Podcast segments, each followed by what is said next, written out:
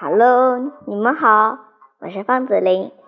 今天我依旧为你诵读我爱读古诗十四。你知道花中四君子吗？花中四君子是梅、兰、竹、菊的统称。这四种植物颜色清新淡雅，多生长在偏僻的地方，因此常被视为君子的象征。寒冬渐渐来临，百花早已凋零，一阵淡淡的花香从哪里飘来？在这严冬的日子里，只有它不畏严寒，不怕寂寞。独自开放，它就是梅花。王安石写了一首关于梅花的诗，让我们一起来听听看。《梅花》宋·王安石。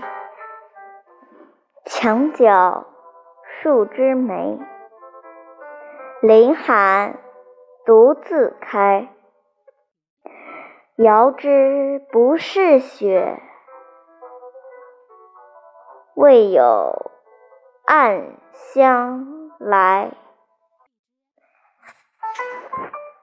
怎么样，写的还不错吧？你理解他的意思了吗？没理解没关系，我来给你们解释解释。墙角的几枝白梅，冒着严寒独自开放，如同飘落的雪花，但远远望去就知道那不是雪，因为阵阵香气隐隐飘来。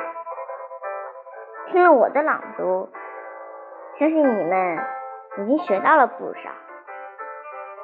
那我就来考考你们。